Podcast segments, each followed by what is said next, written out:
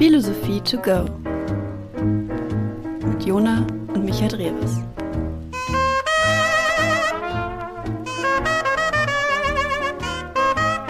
Viel Spaß. Hallo und herzlich willkommen zu der vierten Folge von äh, Philosophie to go. Äh, hi, Micha, wie geht's? Ähm, guten Tag erstmal.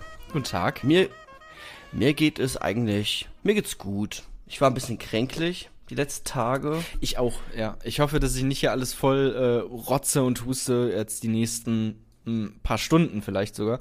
Ähm, ich, ich war halt auch ein bisschen, bisschen erkältet. Ja, ich auch. Also erkältet, so Kratzen im Hals, so ein bisschen. Oder ein bisschen mehr zumindest sogar. Das ist nicht gut. Ja. Aber sonst, ich bin ähm, bereit, einen Podcast zu machen. Habe ihn sogar ein bisschen, bisschen vorbereitet. Ein bisschen.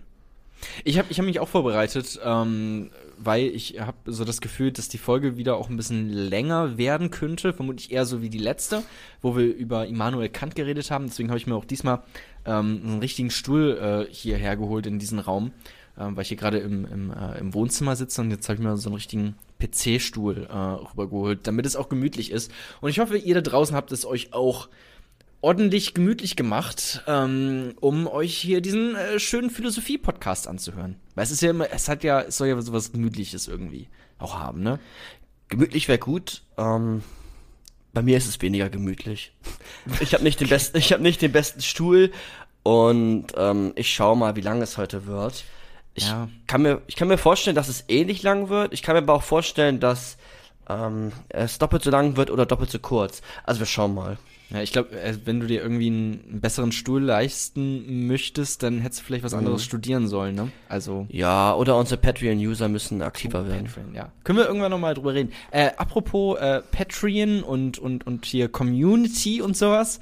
Ähm, wir können ja mal ganz kurz, bevor wir jetzt, also wir steigen gleich ein mit dem Thema, ne? ich will jetzt nicht zu lang äh, hier so ein Vorwort halten, aber wir können noch mal ganz kurz bei iTunes haben wir eine neue Bewertung ähm, bekommen. Ich dachte vielleicht äh, ähm, lesen wir das auch einmal kurz vor und da hat nämlich der Lachs im Zweifel ähm, ein fantastischer Name, hat geschrieben, ich finde den Podcast wirklich toll, Ausrufezeichen. Mein einziger Vorschlag ist, dass es nicht länger als 45 Minuten dauern sollte. Weiter so. Vier von fünf Sterne. Hm, fast. Ähm, genau. Ähm, ich, Ja, ich also- kann nicht alles ja. rausreißen. Du meinst, ich bin, ich bin für den Ein-Stern-Abzug verantwortlich, oder was? Was? Hm? Hm? Hm? Ah, gut. 45 Minuten, es wird vermutlich ein bisschen länger ähm, diesmal. Ich finde es auch gar nicht so schlecht. Wir haben auch kurz, wir haben uns diesen Kommentar durchgelesen, haben kurz drüber diskutiert, wie, ähm, wie finden wir das? Wollen wir eher kurze Folgen, wollen wir eher lange Folgen? Und ich glaube, ähm, wir haben uns ähm, tendenziell eher darauf geeinigt, längere Folgen, also dass wir die zumindest gut heißen. Wenn es mal kürzer wird, okay, dann ist es halt kürzer, ähm, aber, aber so längere Wobei, Folgen sind auch toll. genauer gesagt haben wir gesagt, dass wir, wenn wir sprechen, uns nicht einschränken wollen. Also wenn es länger dauert, dann dauert es länger. Wenn es länger reift, dann reift es länger. Und wir machen uns da kein Limit. So, wir sprechen einfach und irgendwann ist es beendet. Genau, wie, wie hier dieser ähm, Zeit-Podcast, ich habe gerade vergessen, wie der heißt, ich, aus, ausgeredet oder irgendwie so, ich weiß es nicht genau. Da ist auch das Konzept, ähm, dass ähm, sich da die Journalisten treffen mit einer berühmten Persönlichkeit und dann quatschen die einfach so lange, bis äh, der Gast keine Lust mehr hat. Und da geht eine Folge teilweise sieben Stunden. Ähm, so krass soll es hier natürlich nicht werden. Ähm, Nee, das nicht. wobei, Das nicht. Schauen wir mal, denn ähm, gucken wir mal, wie viel zu sagen ist zu unserem heutigen Thema Wittgenstein. Jetzt hast du es ja schon gespoilert. Jetzt habe ich, wollte so eigentlich. Ach, du wolltest Ja. einen coolen Einstieg machen oder was? Ja, ich, ich wollte eigentlich sagen, dass das Thema Sprache ist. Ah, verdammt. Naja. Jetzt, jetzt, ist, jetzt ist es ja schon für die Kenner unter uns und die Zuhörer schon total eingeengt, das Thema. Jetzt ist es ja nicht nur Sprache. So Sprache kann ja sehr viel sein, jetzt ist es ja Wittgenstein. ja, aber hat, hat, hat was damit zu tun. Wollen wir vielleicht trotzdem mit dem Thema Sprache anfangen? Also gar nicht, ne, man hat irgendwie immer Theorien und Theoretiker und das ist total gut und das gibt auch eine gewisse Sicht auf etwas, aber vielleicht erstmal ganz grundsätzlich zum Thema Sprache und sowas. Ich meine, du hast doch auch Medienkommunikationswissenschaften studiert? Ähm, Medien Oder so ja, ähn- Ja. Ja, da, ey, da ist der Begriff Kommunikation drin. Vielleicht ist das ja, ja. sowas ähnliches sogar wie Sprache. Weiß ich nicht. Weißt du das? Ich, Bisschen. ich sollte es wissen. Ähm, Ja, das ist, ich würde, ich würde mal sagen, Kommunikation, Sprache hängt nah beieinander. Genau. Würde ich auch sagen. Ähm, aber unterscheidet sich vielleicht auch so ein bisschen. Also für mich sind erstmal so, ich würde gerne mal so ein bisschen ein paar, ja, so die, die Relevanz des Themas aufmachen und zwar irgendwie überlegen, na, was ist eigentlich Sprache? Ich meine, ich rede gerade mit dir, du versuchst mich zu verstehen, die Zuhörer versuchen gerade mich zu verstehen. Und was, was passiert zum Beispiel beim Prozess des Verstehens? Also wie funktioniert überhaupt Verstehen? Ähm, wie unterscheidet sich wirklich Kommunikation von, von Sprache? Also sowas wie verbale, nonverbale, paraverbale Kommunikation. Ist es irgendwie was anderes als Sprache oder ist das irgendwie identisch? Hm. Kann unsere Sprache beispielsweise auch die Wirklichkeit abbilden? Also die Welt? Erschaffen wir ein Bild in uns durch die Sprache, wie die Welt dann wirklich ist? Ähm, Das sind jetzt gerade alles rhetorische Fragen, wenn ich es richtig verstanden habe. ne? Ah, ja, nö, das sind erstmal alles so Fragen, die einen aufkommen können, wenn man über das Thema Sprache philosophiert. Also philosophische Ja. Fragen, zum Teil, nicht nur. Aber zum Beispiel auch, gibt es sowas wie eine perfekte Sprache? Finde ich eine spannende äh, Überlegung, die man anstellen könnte. Ja, Deutsch fällt da schon mal raus. Auf jeden Fall sehr kompliziert. Ja. Oder kann man ohne Sprache denken? so. Ähm, ich habe letztens, also das ähm, passt jetzt nicht, also Zeichensprache ist ja auch eine Sprache, aber kleiner Funfact, da habe ich letztens ähm, einen Podcast gehört, ähm, dass es auch wohl tatsächlich so sein soll, dass Leute, die ähm, nur Gebärdensprache sprechen, dass die auch in Gebärdensprache denken. Also dass sie das wirklich sich visualisieren. So. Okay. Das fand ich ähm, sehr interessant. Ja, ich überlege gerade, wie das funktioniert. Ja, ist ich auf jeden Fall. super schwierig sich vorzustellen, das stimmt. Ja, es ist auf jeden Fall spannend. Aber dann gibt es auch noch solche Fragen wie, können Tiere sprechen? So, es wird ja ganz oft gerne mal gesagt, dass das, was den Menschen vom Tier unterscheidet, die Sprache ist, aber vielleicht können Tiere ja auch sprechen. Ja. Ähm, oder sowas wie, das ist ja auch das mit dem Denken, aber vielleicht kann man sogar noch in eine andere Atmosphäre gehen, sowas kann man ohne Sprache träumen. Und wenn das nicht so ist, träumen dann Tiere. Und wenn Tiere träumen, träumen sie dann in Sprache. also, das kann man auch äh, miteinander verbinden. Ja. Ähm, eigentlich ganz spannend, ne? aber erstmal würde man vielleicht sagen, ja, man träumt irgendwie in Sprache. Also weiß ich nicht, für mich irgendwie intuitiv. Halt in Zeichensprache oder was auch immer, wie du es gerade dargestellt hast. Nur dann räumst du entweder äh, Tieren keine Träume zu oder keine Sprache. Ich sehe mal, also träumen anders. Ich habe ja hier zwei kleine Katzen und ähm, die schlafen auch manchmal und dann sieht man schon so, wie die, wie die so mit dem Bein zucken oder sowas, als hätten sie gerade einen, einen Albtraum oder irgendeinen Ja. ganz äh, fantastischen Traum oder sowas. Ähm, das, da sieht schon so aus, als würden sie träumen. Ähm, Genau, darüber könnte man sich auch Ja. Gedanken machen. Sowas, was für dich vielleicht auch ganz interessant ist, ähm, inwiefern manipuliert uns Sprache in, der, in den Medien, in der Politik? ja. Wie beeinflusst uns eigentlich Sprache auch im Ja. Denken? ja, es ist, Und- das ist ein großes Thema. Ja, Sprache als Identität finde ich super spannend. Also es sind alles Fragen, die wir auch gleich so ein bisschen immer im Hinterkopf haben können, weil darauf auch mögliche Antworten zu finden sind. Okay. Innerhalb der, Theo der Theorien. Aber Sprache als Identität, sowas wie Kultur, Begriffe, super spannend finde ich. Ja. Was alles mit Sprache zu tun hat. Sprache als Therapiemittel.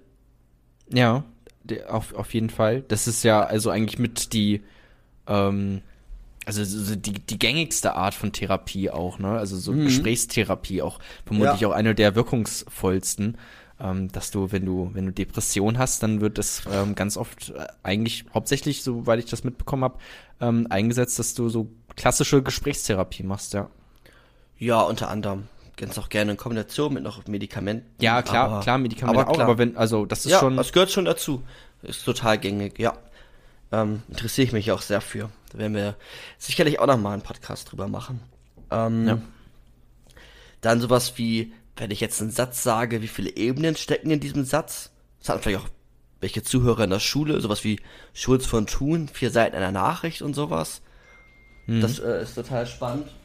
Oh, mein Handy hat gebimmelt. Ich hab's gehört. Ich, ich stelle mal meins auch kurz im Flugmodus.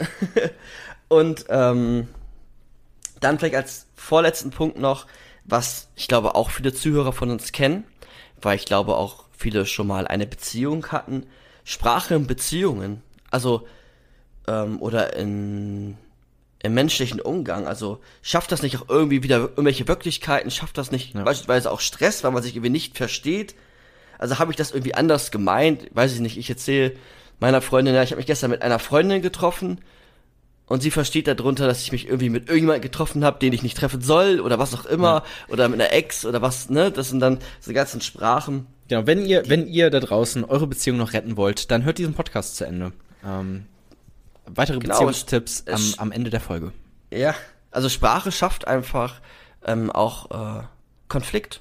Also Wirklich sagen, ne? Sprach, ja genau, aber auch ich würde sagen, dass Sprache mehr Konflikt schafft als irgendwelche, weiß ich nicht, als Gewalt jetzt motorisch oder wie auch Mhm. immer so, ne? Also oder nonverbal, ja, würde ich schon behaupten. Es geht immer irgendwie, es geht ganz, ganz, ganz, ganz viel um Sprache.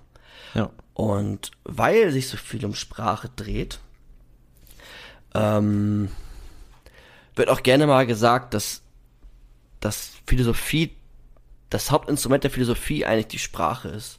Und es sich alles um die Sprache dreht. Und das würde ich nachher noch ein bisschen erläutern. Und jetzt würde ich mich gerne den Philosophen Ludwig Wittgenstein widmen. Du- Wer, wer hätte damit denn äh, jetzt noch gerechnet? Krass. genau. Plot Twist. Also, Plot Twist, ähm, genau, Sprache ist ein ganz, ganz, ganz, ganz großes Thema in der Philosophie. Und es beginnt, oder ja, es doch, es beginnt so richtig groß, würde ich sagen, bei Ludwig Wittgenstein. Und da spricht man dann auch in der Philosophie vom Linguistic Turn. Also dann probiert man alles in der, oder ganz, ganz viel in der Philosophie über die Sprachphilosophie zu klären. Okay. Und wie und warum, das ähm, schauen wir uns jetzt an. Vorweg ist noch zu sagen, dass Wittgenstein ja zwei große Theorien hat und eine davon ist nicht so ganz einfach. Ist nicht so ganz einfach im Sinne von, dass man sowas einfach noch nicht so oft gehört hat. Dass da Begrifflichkeiten drin sind und irgendwelche Strukturen, die halt erstmal fremd vorkommen. Ich versuche es so einfach wie möglich zu erklären, aber trotzdem denen gerecht zu werden. Ähm, es werden sicher Lücken auftauchen und vielleicht an euch Zuhörer oder auch äh, für dich, Jona, hört genau hin und im Zweifel ähm, spult zurück. okay. Ja, Also wird, wird für mich jetzt ein bisschen schwierig, ne? Aber ich kann ja nachfragen. Ich Genau, ja du kannst nachfragen, aber für die anderen, ähm, ja, würde ich schon, kann ich schon empfehlen. Und vielleicht die Fragen, die wir eben hatten, vielleicht eine raus davon picken und im Hinterkopf behalten. Und vielleicht kann man die ja sogar beantworten. Oder man hat dann Interesse, die im Nachhinein zu beantworten mit Hilfe der Theorie oder mit einer anderen, die dann darauf aufbaut oder so. Okay, ja, ich, äh, ich bin sehr gespannt. Und äh, ich versuche auch nachzufragen, also damit ihr eben da draußen nicht äh, zurückspulen müsst oder so, wenn mal irgendwas zu schnell geht oder äh, irgendwas vielleicht ähm, nochmal wiederholt werden sollte, ähm, dann, dann bin ich der Mann für euch, der da nochmal nachfragt und nochmal nachhakt. Ganz genau. Finde ich toll, Jona. Du, du machst das echt klasse. ja. Ähm, ja, ey, komm. Wenn du jetzt bei mir wärst, so eine kleine Umarmung, hm, Ja, ich wär dabei. Okay. Nee, übertreib nicht. Ähm, und zwar, jetzt frage ich dich mal was, damit Ja. hast du nicht gerechnet. Und zwar, kennst du den Philosophen Martin Heidegger? Ähm, also Heidegger sagt mir natürlich was vom Namen, aber ich habe Mhm. keine ähm, Theorie jetzt äh, direkt dazu. Sein und Zeit, Existenzphilosophie, potenzieller Nazi? Naja, Ich habe ich hab auch direkt an, an den Nationalsozialismus gedacht, aber ich wollte es jetzt auch nicht direkt sagen, weil ich Ja. wollte jetzt nicht irgendwie ihn mit meiner Sprache framen, so, wenn ich da, da Oh. gar nichts zu weiß. ja. Und Ludwig Wittgenstein ist kurz vor Martin Heidegger geboren, um den einzuordnen. Wel- Welches, 18 wo, wo befinden wir uns da? 1889 bis 1951 hat er gelebt. Hat den ersten wie den zweiten Weltkrieg mitbekommen. Wittgenstein. Wittgenstein. Ja, Heidegger auch. Achso, okay. Ja. ähm, Heidegger auch. Heidegger hat ähm, auch länger gelebt als Mhm. ähm, Wittgenstein. Gibt auch noch coole Interviews, wenn das. Na egal. Ähm, vielleicht ein anderes Mal. Sonst äh, ver, verplappern wir uns hier an der Stelle. Ja. Und Ludwig Wittgenstein hatte ganz viele Geschwister und ist halt in der Zeit geboren. Und er stammt aus, ich glaube, Österreich. Ja, und ist ein Kind, ähm, ja, ein sehr, sehr reiches Kind gewesen. Die Eltern hatten ganz, ganz, ganz viel Geld. Also nicht nur ein bisschen viel Geld, sondern also ich glaube, in heutigen Maßstäben kann man schon von Milliarden reden. Also Okay. Milliardäre. Also es ist so vergleichbar. Kennst du Thys und Krupp? Äh, nee. Die Stahlindustrie? Ach so, ja, doch, klar, Oder, ja. Oder so, ich glaube, man ungefähr das Dependant in Österreich gehörte sein Papa. Oh, okay. Also super, super reich. Also er hatte, er hatte viel Zeit, einfach nur nachzudenken über, über philosophische Fragen, vermutlich. Mm, Das weniger. Aber er hat, ähm, weil so viele Kriege in der Zeit waren. Ach so, okay. Aber, ähm, aber er hat das Privileg gehabt, die Philosophen, Künstler der Zeit einfach ähm, nicht nur irgendwie kennengelernt zu haben im Theater, sondern die sind einfach bei ihm zu Hause gewesen. Als, als Privatlehrer, nämlich. Ja, aber einfach auch haben auch deren Eltern Ja, besucht. Die okay. Mutter hatte ganz viel mit Kunst zu tun. Die sind einfach ein- und ausgegangen bei denen zu Hause. Also er hatte einfach Kontakt zu großen Geistern, kann man jetzt vielleicht mal so sagen. Ja. Großen Denkern. Und jetzt ist es so, dass Wittgenstein zwei große Theorien formuliert hat. Ähm, und bei ihm ist das recht besonders, weil die bauen nicht aufeinander auf, so wie bei Kant zum Beispiel, seine Theorien, sondern die widersprechen sich fundamental. Okay. Das ist schon mal was Besonderes, was man nicht so oft in der Philosophie oder in anderen Geisteswissenschaften oder auch anderen Wissenschaften, glaube ich, hat, dass sich Theorien von einem fundamental widersprechen. Selbstkritisch auf jeden Fall. Das ist ja schon mal gut. Ja, genau. Also man kann dann auch von Wittgenstein 1 und Wittgenstein 2 sprechen. Okay. Ja, also muss man, glaube ich, auch. Und ich würde gern beginnen mit Wittgenstein 1. Okay. Es klingt jetzt schon sehr ähm, mathematisch. Ja, ja, wir, wir werden's, wir werden's, wir werden gucken mal. Also wir hatten ja auch das Thema Erkenntnistheorie. Findet sich immer mal wieder in der Philosophie. Wir hatten es in der ersten, in der ersten Folge. Empirismus, Rationalismus. Wir hatten es bei Kant. Und wir Ja. haben es jetzt auch wieder so ein bisschen, weil er probiert, innerhalb seiner Schrift, die, auch, die ich auch gleich benenne, ähm, eine Theorie zu schaffen, die so genau wie möglich die Wirklichkeit abbildet. Und alles, was irgendwie nicht damit zu tun hat, alles Mystische, alles, was man irgendwie nicht erklären kann, ich erkläre es gleich noch genauer, davon fernhält. Okay. Also er probiert eine Wissenschaft zu konstruieren, die rein auf logischen, man kann fast mathematischen Sätzen beruht, die man quasi ausrechnen kann, so wie die Rationalisten, mit Hilfe empirischer Daten. Das Okay. ist so ein bisschen sein, sein Vorhaben. Und zwar formuliert er das im Tractatus Logico Philosophicus. Erste Ideen dazu hatte er wohl im Ersten Weltkrieg im Schützengraben.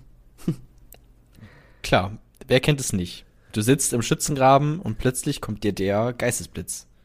Ja, genau.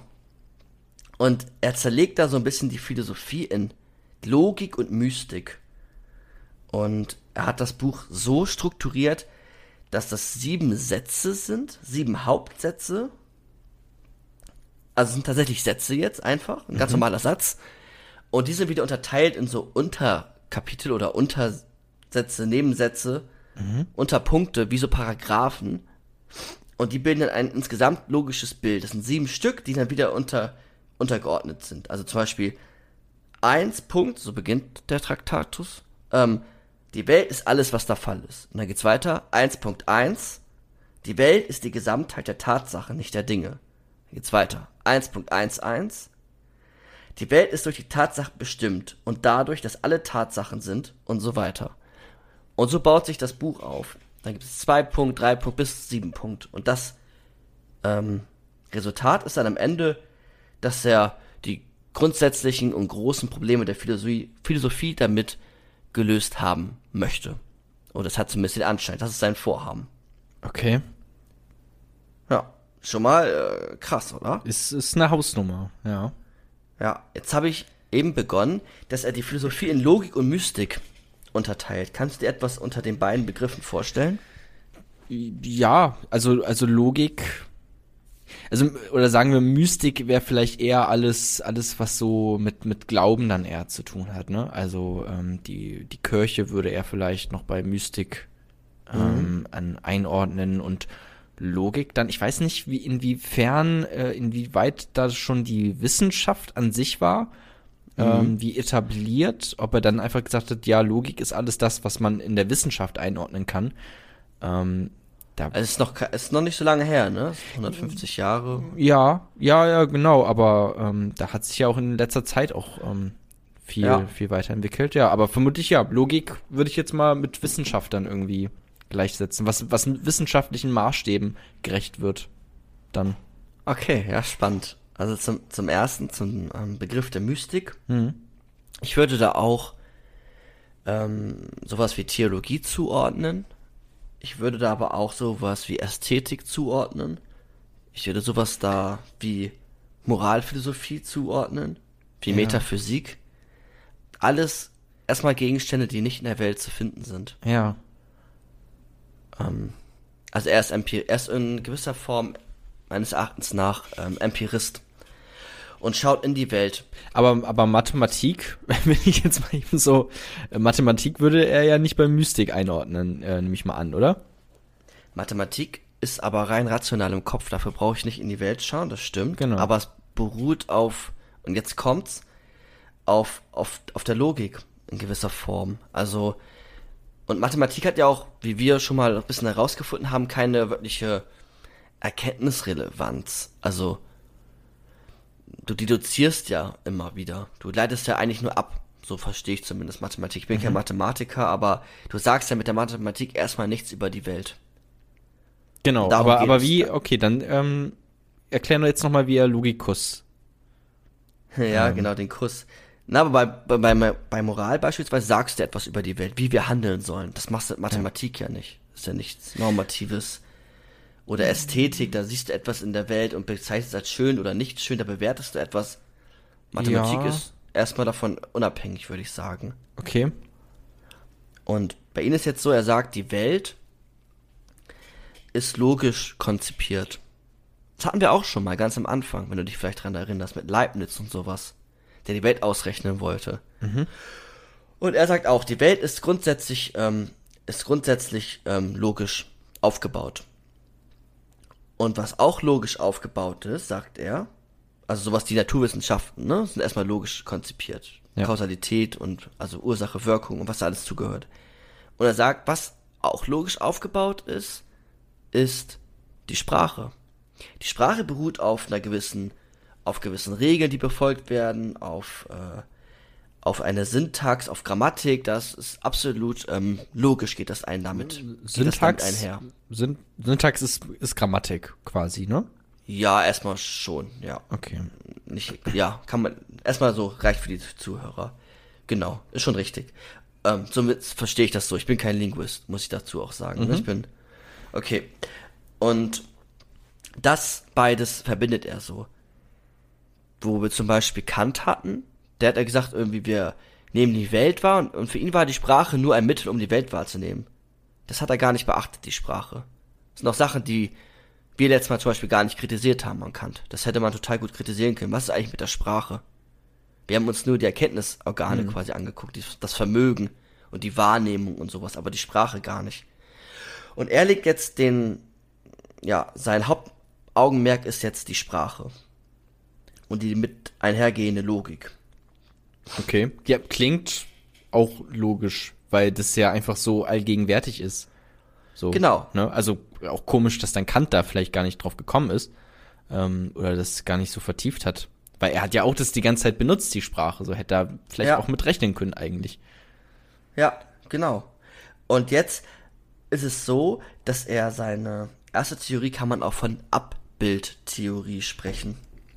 Okay. Wir bilden die Welt mit Hilfe der Sprache in uns ab.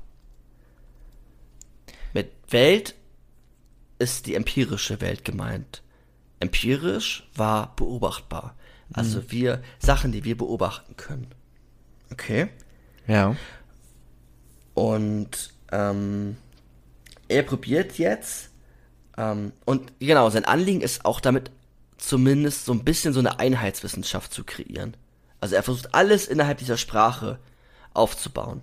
Also alles ist irgendwie Sprache. Auch Naturgesetze sind irgendwie versprachlicht. Ne, wir versprachlichen die ja. Das ist alles immer Sprache. Und Ja. die ganze Wissenschaft soll sich, soll sich um die Sprache drehen. Es geht dann auch weiter später in den Wiener Kreis und analytische Philosophie, aber das an anderer Stelle. Und jetzt ist ein Satz in seinem Traktatus, die Welt besteht aus Dingen und deren Konfiguration den Sachverhalten. Hm. Jetzt ist es so, was ist mit die Welt besteht aus Dingen gemeint und was meint er mit Konfigur Konfiguration beziehungsweise Sachverhalten? Naja, also ein Ding ist erstmal ein Ding für mich. So, also alles ist ja irgendwie ein ein Ding ist ja ein ziemlich universeller Begriff für für alles, was man irgendwie dann auch empirisch, also was irgendwie greifbar ist, so was irgendwie erfahrbar ist. Ähm, eine Tasse ist ein Ding, ein Sofa ist ein Ding. Ähm, aber wenn man es auch ganz weit, äh, das würde man jetzt im Alltag nicht so sagen, aber auch ein Mensch ist dann vielleicht ein Ding. So, also du kannst es halt anfassen, du kannst es irgendwie ähm, ja, wahrnehmen. Ähm, und der Sachverhalt, das meinst du, wie die, wie die, wie die Dinge angeordnet sind, richtig? Und deren Konfiguration den Sachverhalten. Die Welt besteht Ja. aus Dingen und deren Konfigurationen den Sachverhalten. Ist damit. Du hast Dinge Ja. zumindest äh, schon mal ähm, sehr gut beschrieben. Okay. Ich hatte dich auch gar nicht gefragt. Ich wundere mich total, dass du gerade antwortest. Hast du mich gar nicht, ich hab Nein, ich habe nur meine Stimme gehoben, aber so ist halt Sprache, ne? Okay. Was für ein Zauberwerk. Ja, ich merk's gerade. Nee, es ist auch schon fast so eingebürgert, ein, äh, gebürgert, ähm, dass ich hin und wieder auch irgendwas antworten. Äh, weil du mich halt hin und wieder fragst. Ähm, aber Ja. jetzt, jetzt zieh ich es einfach knallhart durch. Ähm, der Sachverhalt ähm, wäre dann ja, für, also würde ich das jetzt interpretieren, vielleicht wie du, ähm, also ein, ein Ding ist ja nicht im luftleeren Raum, sondern ist ja immer irgendwie äh, in einem Kontext. Ist ja immer irgendwie angeordnet. Ich habe hier ähm, äh, Stühle, die um, um einen Tisch herum stehen auf einem Boden, so die sind immer alle äh, in einem in einem, in einem Wechselspiel mit anderen Dingen. Ist es das, was er meint? Nein, okay. Also, also zum die Welt, also vergiss nicht oder bleib in dem Gedanken, die du hast, immer dabei, dass es sich irgendwo um Sprache drehen Sprache, ja. muss. Und die hast du gerade noch nicht erwähnt. Dann das ähm, Ich lese doch mal vor. Ja. Die Welt besteht aus Dingen und deren Konfigurationen den Sachverhalten. ist dann der Sachverhalt die Sprache oder oder Sätze, in denen ich Dinge benutze? Wenn nicht, dann dann klär mich jetzt mal auf, weil sonst laber doch, ich doch, zu ist viel. schon, ist, ja, ist schon, Quatsch. benutzen ist vielleicht nicht der richtige Begriff. Mhm. Aber es, ja, es passt. Und zwar sind die Dinge irgendwie so die Substanz der Welt. Ne? Also die Natur, Ja. keine Ahnung, Tiere, Sachen, die ich irgendwie wahrnehmbar kann. Und die sind erstmal auch von den Sachverhalten irgendwie unabhängig. Die sind von den Sachverhalten unabhängig, weil die Sachverhalten bzw. deren Konfigurationen unsere Sprache sind, die in Relation, also in Beziehung zu den wahrnehmbaren Dingen sind. Also zu den Dingen in der Welt. Zum Beispiel, ich habe heute eine Starbucks-Tasse vor mir mit einem Haché Cappuccino. Ja. War, in meinem, war in meinem Ad- äh, Adventskalender drinne.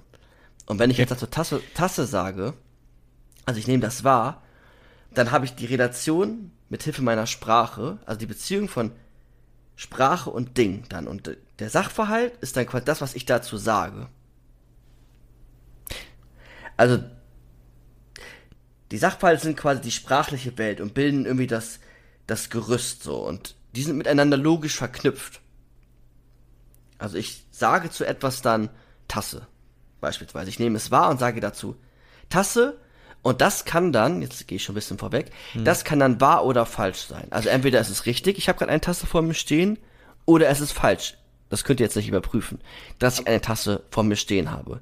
Okay, okay Tasse- ich, ich muss, ich muss Ja. aber nochmal, also die, die Tasse an sich ist jetzt erstmal das, das Ding. Die Tasse ist das Ding. Okay, und was ist jetzt nochmal der Sachverhalt? Der Sachverhalt ist, wenn ich dazu Tasse sage. Wenn du es benennst, Genau, und das Bild quasi in meinem Kopf erscheint.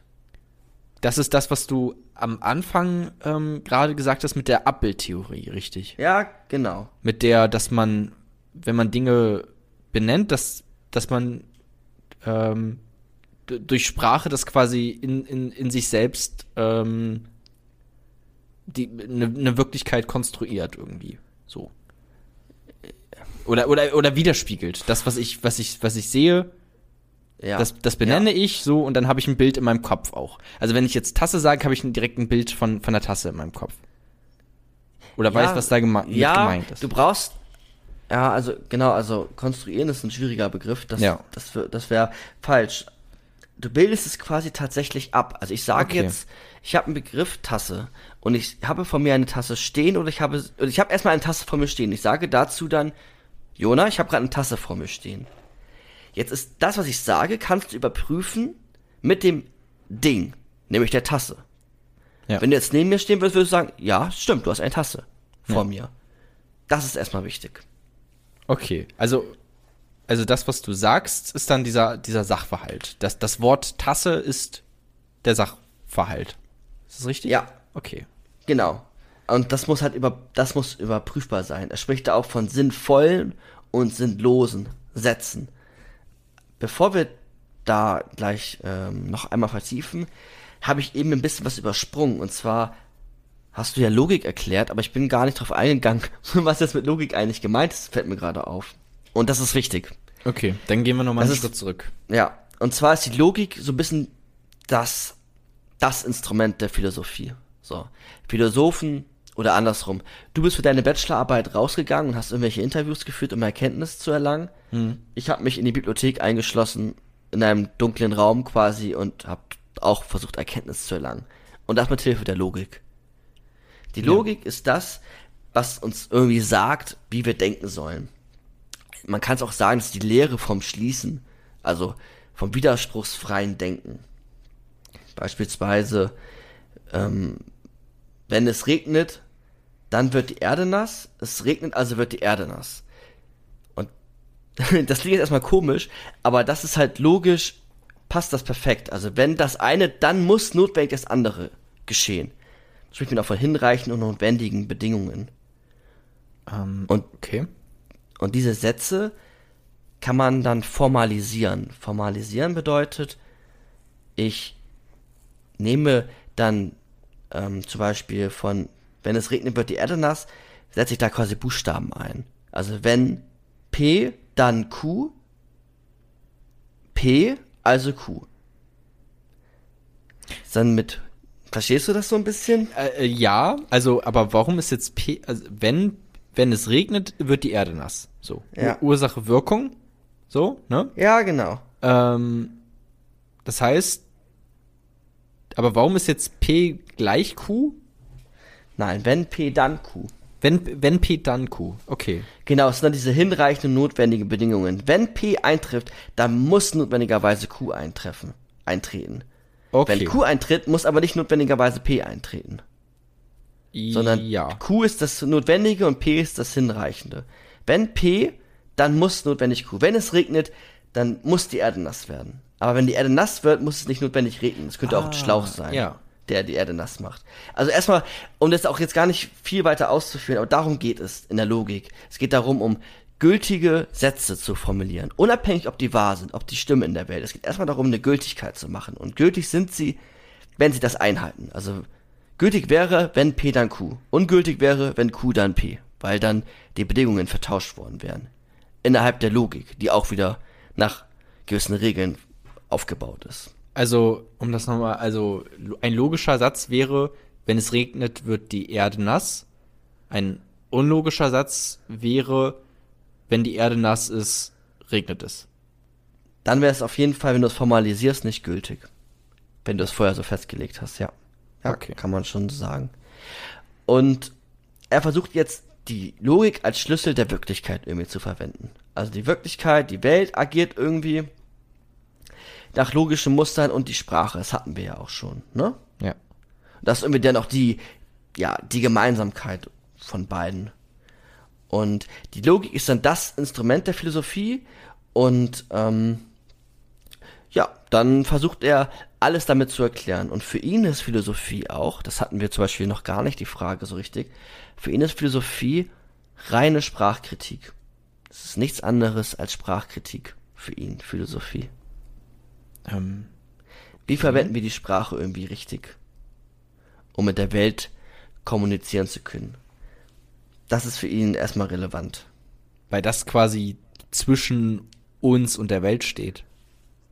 Ja, kann man vielleicht so benennen. Ja. So, Und als- jetzt, ja. da, genau, und dann geht es weiter. Er, jetzt gehen wir mal wieder so ein bisschen zurück. Er sagt, die Welt ist alles, was der Fall ist. Für ihn ist die Welt, also die Welt ist alles, was der Fall ist.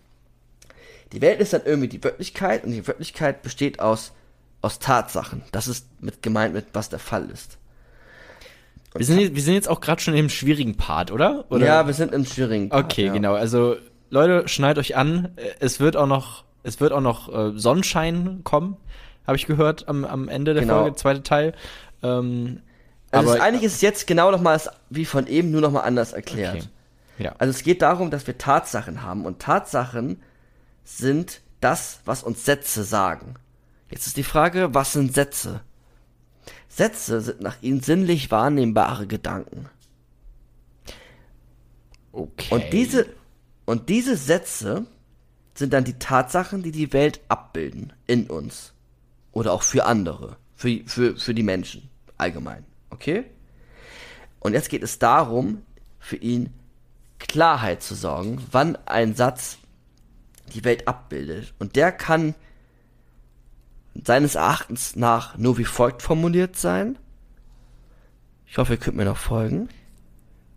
Und zwar spricht er von sinnvollen Sätzen und sinnlosen Sätzen. Vielleicht ähm, erstmal die sinnlosen Sätze. lass uns noch mal ganz kurz, weil ähm, ich wollte jetzt Ja. nicht ähm, vorweggreifen, aber du hast eben gesagt, wahrnehmbare Gedanken. Ja, für andere. Mhm. Sätze sind sinnlich wahrnehmbare Gedanken. Weil, weil ich das, weil ich meine Gedanken ausspreche und andere sie dann sinnlich wahrnehmen? Oder? Sätz, Sätze, nicht Gedanken sind Gedanken. Sätze. Ein Satz sprichst du aus. Aber warum ist das jetzt sinnlich wahrnehmbar? Das hat mich irgendwie gerade ein bisschen Okay. verwirrt. Ich habe ja die Welt und wenn ich dazu, dann spricht er ja von Tatsachen. Und Tatsachen sind das, was uns Sätze sagen. Das vorweg. Ja. Also ich sage jetzt dazu, das ist eine Tasse. Mhm. Dann ist dieser Satz gerade für dich sinnlich wahrnehmbar. Du hörst ihn. Ich höre ihn, oder ich kann ihn auch lesen. Genau. Okay. Das ist erstmal zentral. Das ist, okay. Das vielleicht erstmal, ja, wir lassen uns das so einfach wie möglich halten. Ja. Und für die, die es komplizierter wollen, die haben eben zugehört. Ähm, Vielleicht so. Und jetzt geht es darum, von sinnvollen und sinnlosen Sätzen zu sprechen. Sinnlose Sätze sind Sätze, die nicht überprüfbar sind. So, Gott existiert, ist nicht überprüfbar. Ähm, es regnet Videospiele, ist nicht überprüfbar, es wird nicht Videospiele regnen in unserer Welt. Ja, warten wir mal ab. Ich ähm, gebe die Hoffnung nicht auf. Ja, aber das sind erstmal Sachen, die kategorisch grundsätzlich nicht möglich sind. Sind das so, ähm, ja, also generell auch Existenzbehauptungen eben, ne? Weil du ja meintest, es ist ja, ja, ähm, ja, perfekt, Gott. richtig gut. Ähm, genau. Also, also Gott könnte ja auch austauschen mit, oder da gibt's ja auch diese, ähm, ich glaube, das war auch eine Sprachwissenschaftlerin, die das mit dem fliegenden Spaghetti-Monster dann ähm, ge gesagt hat, dass man ja Mhm. auch ähm, sagen kann, es gibt das fliegende Spaghetti-Monster und das ist genauso wenig äh, überprüfbar und dann, oder dann, wie du gerade gesagt hast, ein, ein sinnloser Satz, Ja. ähm, wie, wie Gott oder wie, keine Ahnung was. Ja, das absolut. Er geht aber auch weiter und zwar sagt er, ähm, Jona, hast du, also er sagt nicht Jona, aber ich frage dich jetzt, Jona, Ja. hast du schon mal, warst du schon mal sehr, sehr traurig? Äh, ja. Beschreib mal ganz kurz in zwei, drei Wörter, Wörtern, wie sich das angefühlt hat. Ähm, Danke, das reicht schon. Ja. Und zwar geht es nämlich darum, Kennst dass er du auch das sagt, Gefühl, wenn du einen Lolli gerade aufmachst, einmal dran leckst und dann lässt du ihn auf einmal fallen? das ist traurig. So aber ungefähr, wie, ja. aber wie das für dich war, das, das kannst du nicht sprachlich fassen, sagt er. Und deswegen fallen auch in seiner, innerhalb seiner, also auch Gefühle, Emotionen, kann man auch super gut unterscheiden, super spannend, Theory of Mind, ähm, sind Sachen, die nicht überprüfbar sind und sinnlose Sätze in den Wissenschaften darstellen. Er sagt, und damit beendet er auch sein Buch, wovon man nicht sprechen kann, muss man schweigen. Ähm, okay, aber also wegen den Gefühlen, da kann man ja schon drüber sprechen, oder? Also wir haben ja schon. Es ist, es ist schwierig, so. Das Ja. geht, äh, Ja. das, das, ich glaube, da würde auch jeder zustimmen. Es ist immer schwierig, über Gefühle zu sprechen. Nicht nur, weil das was Intimes ist, so, sondern auch, weil es halt eben ähm, halt nicht direkt überprüfbar ist. Ich weiß nicht, wie, wie, wie sich bei dir Traurigkeit anfühlt, aber wir Genau. können schon über Traurigkeit gemeinsam reden. Und Genau, wir können schon auch es- davon ausgehen, dass wir ein ähnliches Verständnis davon haben. Ja, würde ich auch unterschreiben. Für ihn ist es, glaube ich, wichtig, da, ähm, dass wir es halt nicht überprüfen können. Und Dass das ich nicht, weiß, es empirisch sich, ist. dass ich nicht weiß, wie es sich für dich angefühlt hat, traurig Okay. zu sein. Ja, okay. Ähm, also das geht erstmal darum, dass es grundsätzlich, ähm, dass grundsätzlich keine Überprüfung möglich ist.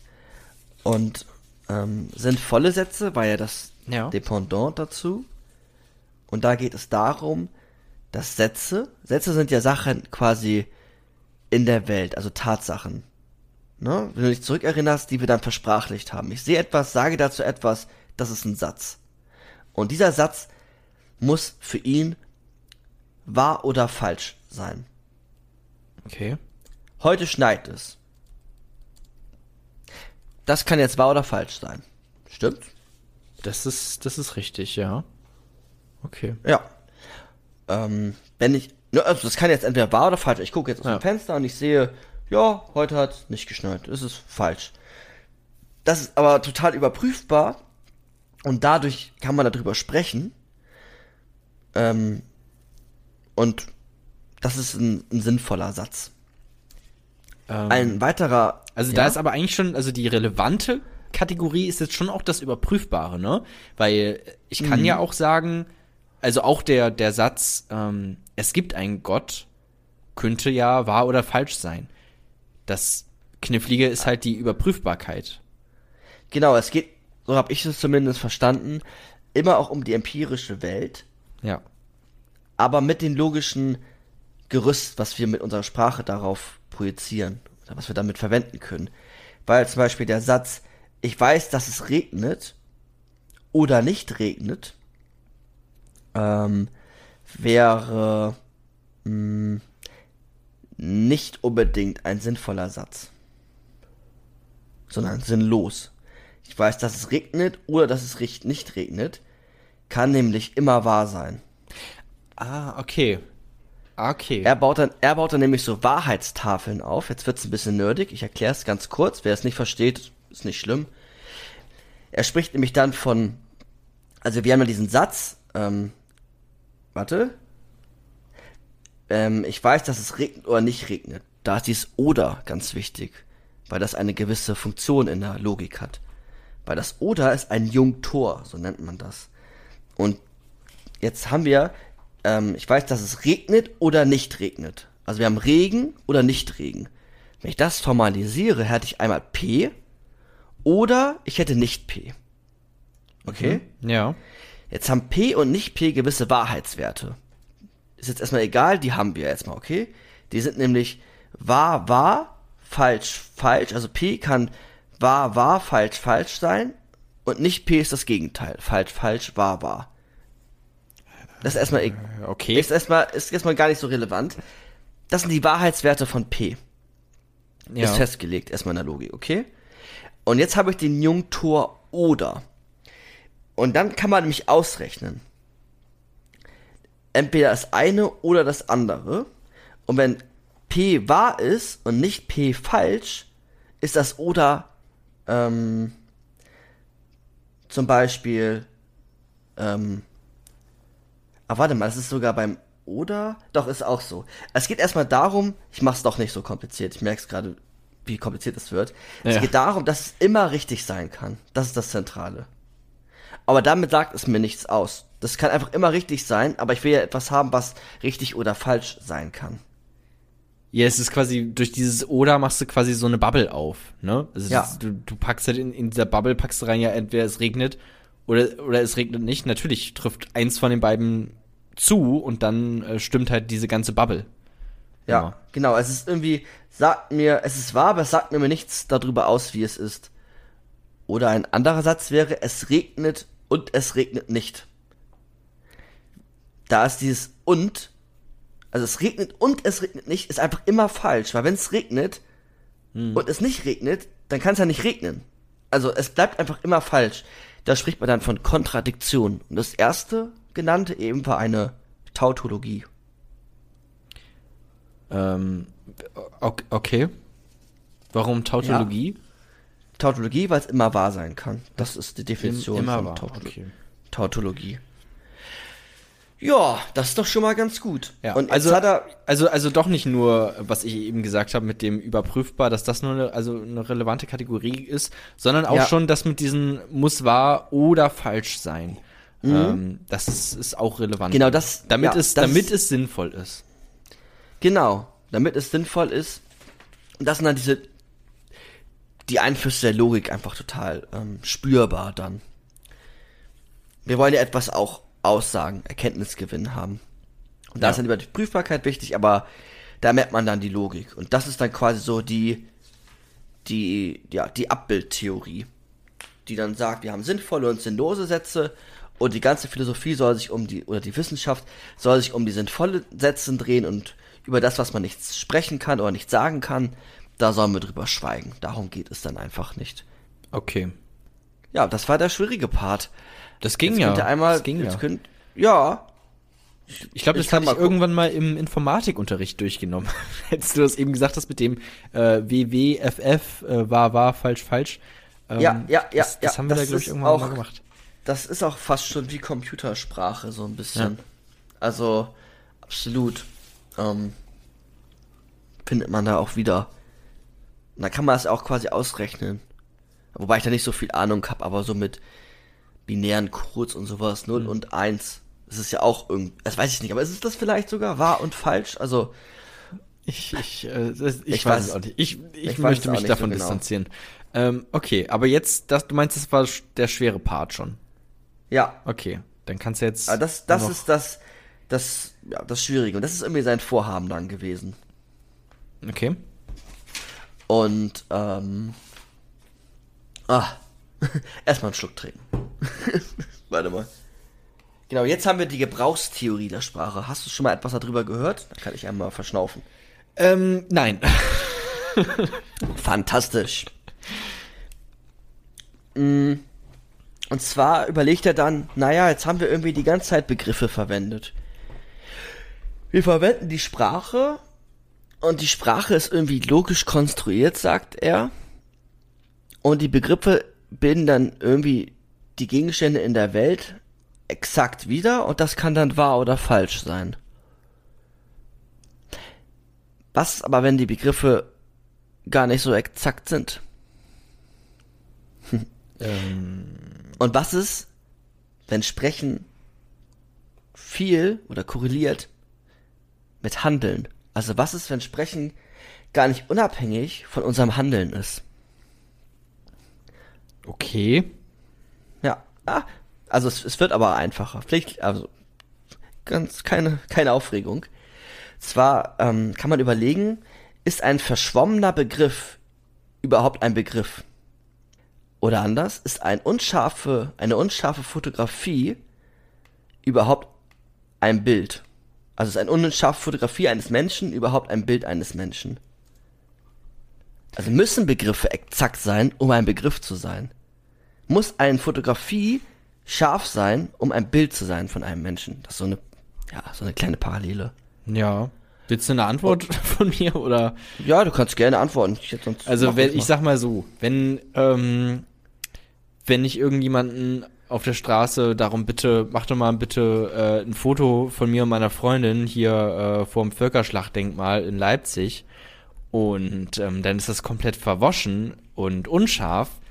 Da würde ich aber nicht sagen, ja, danke, dass du ein Bild von mir und meiner Freundin vorm Völkerschlachtdenkmal in Leipzig gemacht hast, sondern ähm, würde vermutlich eher sagen, was ist das? Ist es dann vielleicht ein schlechtes Bild? Naja, wenn man, wenn man mich gar nicht erkennt, dann. Na gut, okay, wenn. Hm. Es ist eine schwierige Muss man jemanden Frage. erkennen auf dem Bild? Also Es, na okay, an vielleicht alle hast du recht. Künstler Okay, es wäre es wär schon doch. Bewusst- Bitte? Jetzt haben wir einfach an alle Künstler mit ästhetischem Bewusstsein jetzt. Ähm, also es wäre schon doch noch ein, ein Bild von, von, von mir und meiner Freundin, aber ja, es wäre halt unbrauchbar, sagen wir es mal so. Ja, jetzt hast du aber auch angenommen, dass es sehr, sehr verschwommen ist. Ne? Ja, Was wenn es aber ungefähr trifft? Dann würde ich sagen, ja, reicht mir. für, für eine Urlaubsfotografie Ja. ist das vollkommen in Ordnung. Und er hat ja vorher angenommen, dass ein Wort oder die Sprache äh, wie so ein Repräsentant in uns für die Welt ist. Oder für einen Gegenstand. Tasse zum Beispiel. Re Der Begriff repräsentiert jetzt die Tasse in der Welt. Aber ist das wirklich immer so verständlich mit den Gegenständen und der Sprache innerhalb der Welt? Also, also du stellst quasi jetzt gerade die Frage, ist das, was wir, ähm, wenn ich, wenn ich dir jetzt etwas erzähle, funktioniert da überhaupt diese Abbildtheorie, die du vorher äh, angedeutet hast?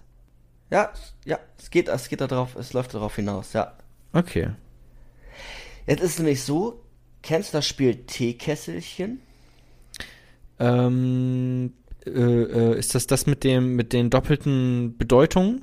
Ja, ne? Ja, genau. Ja, also Genau. äh, Schwalbe zum Beispiel ähm, wäre ein Teekesselchen, ähm, weil das halt zum einen äh, der Vogel ist, aber auch die Schwalbe beim Fußball, wenn jemand dann äh, äh, simuliert. Ja, genau.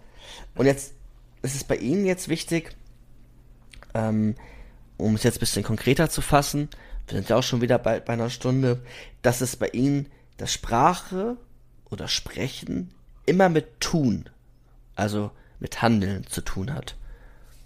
Nimmt erstmal den Handlungsbegriff so hin, die muss man jetzt nicht erstmal noch ausdefinieren, aber Sprechen hat immer irgendwas mit Tun zu tun. Ich mache irgendwas, währenddessen spreche ich und dadurch oder innerhalb dessen findet der Prozess des Verstehens statt.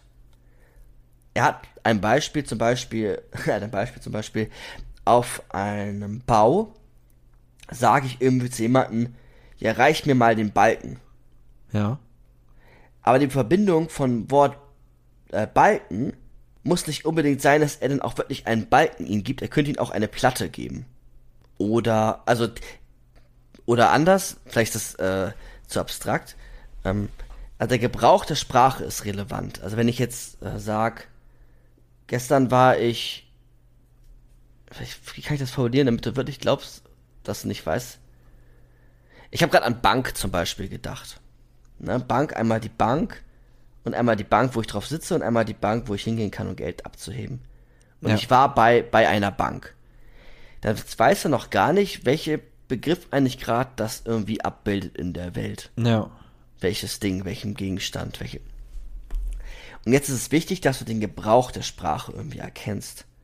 Er spricht dann von Sprachspielen. Da ist nämlich die Tätigkeit absolut notwendig, um das dann verstehen zu können. Was ich Beispiel. unter. Ich will Beispiele, Micha. Ja, aber das wäre doch ein Beispiel. Das mit der Bank. Aber, äh, aber die Tätigkeit, warum jetzt die Tätigkeit?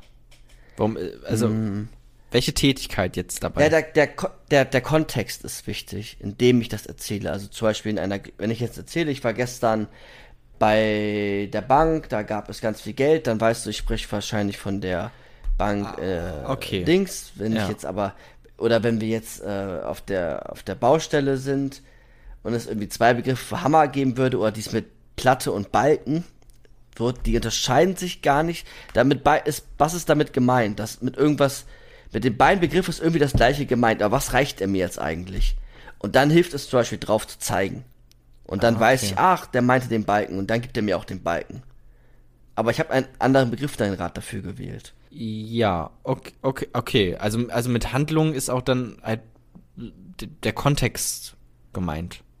Genau, Okay. der Kontext, genau. Und es ist halt nicht alles so exakt. Also seine Idee vorher war wirklich eine Idealsprache mit Exaktheitsanspruch, was immer wahr oder falsch sein kann. Aber das, ob ich jetzt Maß oder Maß sag, das ist dann immer abhängig davon, in welchem Kontext ich das benutze, wie ich mit der Sprache umgehe. Ja. Welchen, beispielsweise auch kulturellen Hintergrund ich vielleicht sogar habe. Okay. Ja, habe ich, hab ich soweit verstanden. Gut. Und die innerhalb der Sprachspiele gibt es aber dann auch wieder verschiedene Regeln. Also sowas, ne, wie und da ist es dann wichtig, das sind dann äh, Grammatik, da ist sowas wie ähm, der, der Kontext ist wichtig und die ähm, bilden dann quasi die Sprachspiele. Also es ist gar nicht mehr so wichtig, die Logik zu verwenden und das, was ich da eben alles erklärt habe, sondern es sind einfach nur die, die Regeln wichtig, innerhalb dessen ich die Sprache verwende. Ähm, wenn ich eine neue Sprache lerne, zum Beispiel, und ich sage dir, ähm, das ist ein Tucci. Und du schaust hin und guckst ein Haus an. Mhm. Und ich sag, und du guckst mich wieder an und ich sag wieder, ja, das ist ein Tucci. Und du guckst wieder das Haus an und dann machen wir das noch zwei, dreimal und dann ähm, ähm, stehen wir vor einem Haus, was aber von hinten, wir stehen hinter einem Haus, okay? Mhm. Ich denke mir das Beispiel gerade aus. und Ja. dann sagst du zu mir, ja, das ist ein Tucci. Und dann sag ich zu dir, ähm, nein, das ist ein Flong. Keine Ahnung. Ja. Und, und dann überlegst du, hä, Flong, er hat doch eben Tucci gesagt.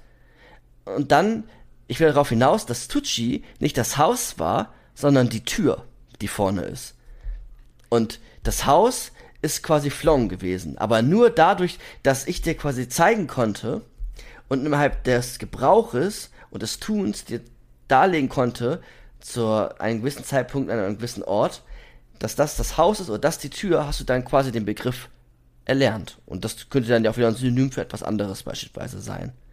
Also Mars zum Beispiel, ne, der Planet und Ja. das, was man irgendwie zu essen hat. Okay, ja, doch. äh, Also es ist logisch. Ja, also es geht einfach darum, nochmal ganz, ganz, ganz runtergebrochen, wie verständigen wir uns? Wie lernen auch Kinder beispielsweise Sprache?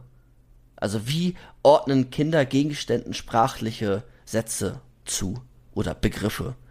Begriffe sind ja dafür da, um etwas abzugrenzen.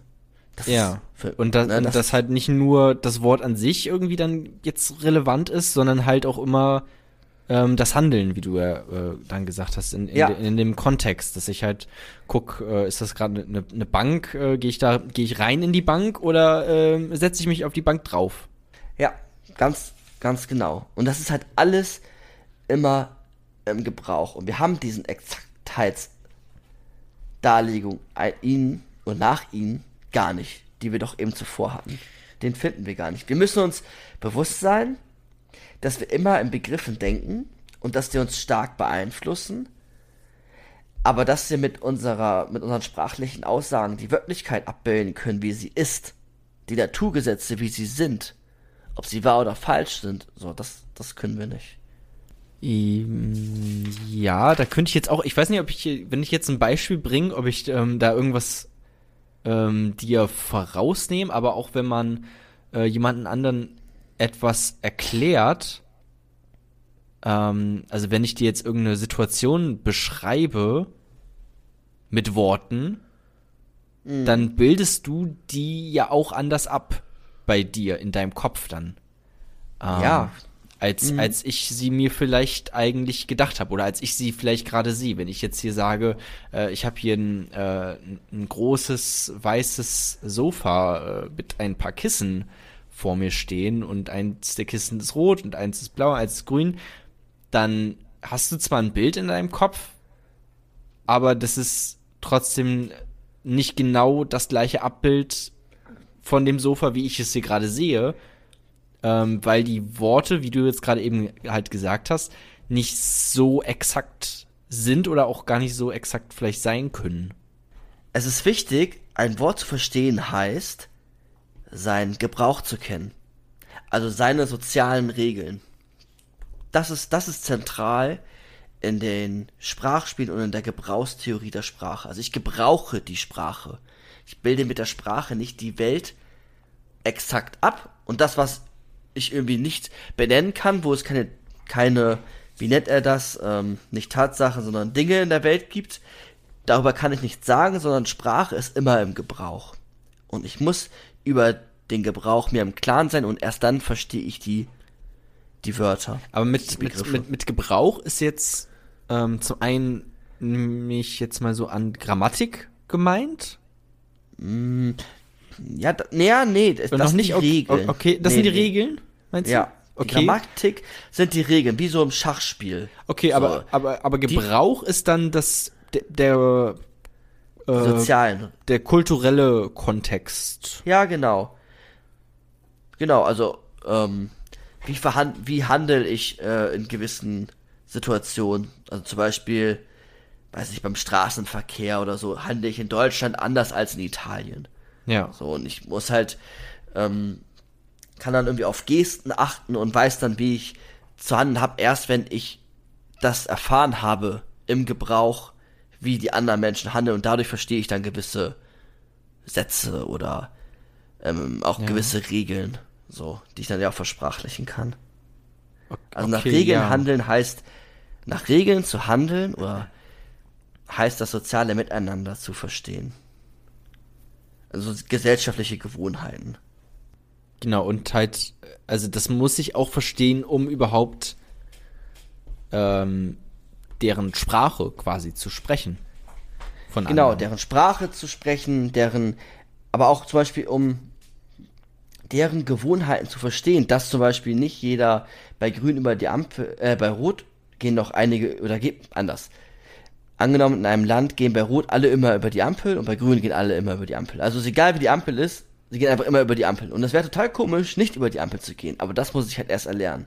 Ich brauche das soziale Miteinander, um diese Regeln beispielsweise im Straßenverkehr zu erlernen. Ja. Also das geht damit einher. Dass alles immer im Gebrauch ist. Und dann auch gewisse Wörter zu verstehen, also Straßenverkehr. Was bedeutet das eigentlich? Also dann gewisse Straßenverkehrsregeln. Was bedeutet das eigentlich? Und dafür brauche ich den Gebrauch, die Ja. Gewohnheiten, die Konvention innerhalb beispielsweise einer Gesellschaft. Ich, ähm, ich sage jetzt mal so, ich kenne ja jemanden, der auch Sprache studiert ähm, oder Translation, also Übersetzen. Ähm, und da ist es auch ja tatsächlich so, dass du natürlich nicht nur die Sprache ähm, studierst, also du lernst nicht einfach jedes Wort auswendig und dann hat sich das und dann kannst du übersetzen, sondern Vokabeln? du genau, ähm, sondern du musst natürlich auch ähm, äh, also es gibt dann auch Cultural Studies äh, im Prinzip. Also dann beschäftigst du dich äh, ein Semester lang mit äh, Amerikanern und deren Jugendkultur oder sowas, damit du dann wirklich auch ähm, Dinge richtig übersetzen kannst oder überhaupt dann verstehst. Ja, genau. Und ähm, ja, man sagt dann ja auch beispielsweise in der, in der Ethnographie, also wenn ich irgendwelche anderen Kulturen kennenlerne, dass ich in die Kultur quasi erstmal reingehen muss. Und da drin, wenn ich mich, erst wenn ich mich dazu, oder anders, es gibt glaube ich so einen Spruch, wenn ich einen Witz verstehe auf Japanisch oder so, so dann habe ich die Sprache verstanden. So, wenn ich deren, wenn ich verstehe, wann sie von Sarkasmus sprechen oder wann so ganz kleine Feinheiten in der Sprache, wenn ich das verstanden habe, wenn ich in der Sprache gelebt habe und sie nicht nur auswendig gelernt habe, dann kann ich, ähm, kann ich mich komplett adäquat da, ähm, ja, verständigen. Okay. Und dass ich auch sowas wie, und jetzt verlassen wir so ein bisschen Wittgenstein und machen nochmal so einen kleinen, ja, Philosophie nochmal so ein bisschen. Und zwar kann man jetzt auch sowas wie John Searle noch ganz kurz vielleicht äh, erwähnen. Kennst du den? nee, habe ich glaub ich, nicht gehört. Philosoph, Sprechakttheorie. Nee, okay. Okay, er hat äh, gewisse Gedankenexperimente. Aber Ich will jetzt gar nicht alles erklären, weil sonst äh, machen wir, glaube ich, zu lang. Oder das brauchen wir einfach heute noch nicht. Das können wir ein andermal machen. Aber für ihn geht es auch darum, dass Sprache immer mit Bewusstsein, jetzt kommen die ganzen Verbindungen wieder zu unseren vorherigen Podcasts, mit Bewusstsein zu tun hat und mit Bedeutung, die wir dir zuschreiben. Und zum Beispiel ein Computer könnte niemals sprechen, solange er kein Bewusstsein hat. Weil der rechnet das einfach nur aus. Der hat dann die Vokabeln. So. Aber der hat nicht in dieser Sprache gelebt. Der kennt nicht die Bedeutung in der Sprache. Der kann gar kein Chinesisch. Der rechnet das nur für dich aus. Ja, aber wo ist der Unterschied jetzt groß? Äh, in der Praxis ja vielleicht gar nicht mehr so relevant dann, oder? Ja, doch, weil er dann sagt, also gut, jetzt, dann verlassen wir jetzt leider das Ja, dann er verlassen wir es halt, auf jeden Fall. Genau, aber er sagt Aber- halt ganz kurz, das ist so was, was wie Bewusstsein kannst du kein, keiner Maschine zuschreiben. Weil da halt das fehlt. Die, die Ja. Bedeutung und sowas. Also, wenn du jetzt, äh, ähm, ich bin hinter einer, hinter einer schwarzen Wand versteckt so ein bisschen, und du siehst nicht, dass ich dahinter bin, und du gibst mir einen Zettel, oh, ich hoffe, ich krieg's richtig zusammen, wo du quasi eine Übersetzung haben willst, dann kann ich dir einen Zettel wieder rausreichen und ähm, dann hast du quasi die Übersetzung. Weiß nicht. Du willst wissen, was Hund auf Englisch heißt, ich gebe dir einen Zettel Dog. Ja. Und das machen wir die ganze Zeit und du denkst, du unterhältst dich mit mir. De facto tust du es aber gar nicht, weil ich äh, baue quasi nur nach Algorithmen, gebe ich dir etwas wieder. So, aber ich habe gar nicht verstanden, was da gerade passiert. Ich kann nämlich nicht Englisch. Ich suche das nämlich nur raus. Das ist so, es? quasi nur so, ähm, du, du kriegst den Input Hund und dann gibst du den Output Dog. Aber du, Ja, genau, du verstehst aber es ohne- aber nicht wirklich. Genau, und ich, ich muss gar nicht die Bedeutung von Hund und Dog wissen, weil ich greife einfach in das quasi Regal und Ah, gebe es okay. dir dann. Ja, Und das machen Computer. ja. So, also, und er, dieser John Searle, wenn einem das interessiert, der baut auch stark auf Wittgenstein auf und auch auf der Gebrauchstheorie der Sprache. Der sagt auch sowas wie, ähm, kennst du Sozialontologie? Nee, nee. Sozialontologie ist so etwas wie, dass Sprache Wirklichkeiten schafft. Ontologie ist ja die Lehre des Seins und Sozialontologie, weil wir gemeinsam durch unsere Sprache, durch eine kollektive Intentionalität, also dass wir, ge- sagen wir mal, jetzt nur du und ich von mir aus auch, oder wir Bremer, glauben alle daran, dass 5 Euro 5 Euro sind und diese Wirklichkeit schaffen wir und damit können wir dann Sachen tauschen, zum Beispiel. Oder, ähm, weiß nicht, du siehst einen, einen, einen Dozenten bei dir in der Uni und der hat eine gewisse Autorität, aber die ist ja jetzt so nicht wahrnehmbar in der Welt, aber wir schreiben ihm diese Autorität zu durch die Sprache, geben ihm einen gewissen Status und dieser Status ist dann tatsächlich auch da. Also das ist eine Tatsache, der existiert dann auch. Der hat Auswirkungen in der Welt für uns. Dass der uns beispielsweise schlecht benoten kann und wir das Studium nicht bestehen. Das heißt, Sprache schafft Wirklichkeiten. Das finde ich, Also- also, also das finde ich halt auf jeden Fall einen, einen wichtigen, interessanten Punkt, so, weil ich ja auch als, ähm, ich sag mal, entfernt als äh, Journalist, ähm, hat man ja auch viel mit Sprache zu tun und da ist ja auch ähm, gerade immer wieder Thema ähm, der Begriff des Framings, dass du halt, ähm, wenn du zum Beispiel sagst, äh, Flüchtlingswelle, so, dann hast du direkt dieses, weil du halt Welle benutzt, dann direkt dieses Bild einer Welle im Kopf und auch wie so ein Naturereignis, wo du einfach nichts gegen machen kannst und natürlich auch Ja. direkt äh, negativ äh, konnotiert. Ähm, und das sind halt dann so Nuancen. Ähm, also das, was du hier gerade eben gesagt hast, war ja relativ, ähm, darauf kann sich ja jeder einigen, so. Ähm, und das sind dann halt noch so also sowas wie Flüchtlingswelle, so kleine Nuancen, die man auch vielleicht gar nicht äh, mitbekommt, die aber trotzdem dann auch die äh, Wirklichkeit beeinflussen können. Genau, es, es schafft auch, also Sprache schafft einfach gewisse Wirklichkeiten. Ja. Also die de facto Einfluss auf uns haben, die aber nicht sinnlich wahrnehmbar sind. Das sind einfach nur erstmal sprachliche Zuschreibungen, die wir aber als Kollektiv, als Gemeinschaft irgendwie machen. So, ich weiß nicht, ob das auch dazu passt, aber sowas wie Politikverdrossenheit, so dass wir schaffen irgendwie die Illusion, dass wir nichts ändern können am einer Form des Kapitalismus, der irgendwie hier vorherrscht. So. Und das wird einfach zur Wirklichkeit und dann wird auch nichts geändert. Oder Klimakrise oder was auch immer so. Und Ja. das ist dann diese Sozialontologie. Und die bauen auch darauf auf, dass nämlich der Gebrauch wichtig ist und dass sich diese Tatsache ändern kann, wenn man eine Gemeinschaft findet, ein Kollektiv, die das dann verändert. Also eine sozial, also eine, eine damalige Tatsache war beispielsweise, dass Gott die Welt geschaffen hat oder so, ne? Das würde man jetzt nicht mehr teilen. Aber damals war es eine Tatsache, dass auch wirkliche Konsequenzen hatte durch die Kirche, bla bla bla. Und das ist aber jetzt weg in der westlichen Welt, sagen wir jetzt mal in Deutschland. Also der Kontext ist wichtig, die Sprache ist wichtig, der Gebrauch der Sprache ist absolut wichtig. Ähm, auch ähm, sowas wie Sprache konditioniert uns ja auch oder Spracherziehung so, ne? Also inwiefern beschränkt uns Sprache auch oder in unserer Kindheit, wenn uns manche Wörter oder Begriffe oder der Gebrauch davon nicht, nicht zugänglich ist. Also wie doll beschränkt das auch unser eigenes Denken? Ne? Finde ich zum Beispiel auch total spannend. Aber Also- was, aber was, was sagt denn jetzt Wittgenstein zur Sprache an sich? Also ich habe das jetzt verstanden mit dem, äh, mit der Abbildtheorie, klar, so, dass er halt auch dann ähm, der Sprache einen hohen Stellenwert zuschreibt, weil sie halt auch so ähm, universell äh, irgendwie immer irgendwo vorhanden ist. Ähm, und wie er das aufteilt mit, mit der Wissenschaft, mit äh, sinnlos äh, und, und nicht sinnlosen äh, Sätzen. Ja. Aber ähm, was, was sagt ihr denn, was ist denn seine Meinung über Sprache jetzt schlussendlich irgendwie? Also wie, für Schlussendlich wie, geht- wie wichtig ja. fand, fand er sie überhaupt? Oder, oder Okay. Ja. Also Sprache absolut super wichtig. Würde ich auch gegen Ende hin sagen, dass das wichtig ist. Aber ich würde auch sagen, dass er das, was er gesagt hat, dass man über das, was man nicht sprechen kann, sinnlos ist, dass er das negieren würde, verneinen würde und dass Sprache einfach nichts Exaktes ist, was die Welt irgendwie abbildet, sondern immer im Gebrauch ist und dass wir uns dessen bewusst sein müssen und dass wir dadurch uns quasi verstehen und Wirklichkeiten schaffen.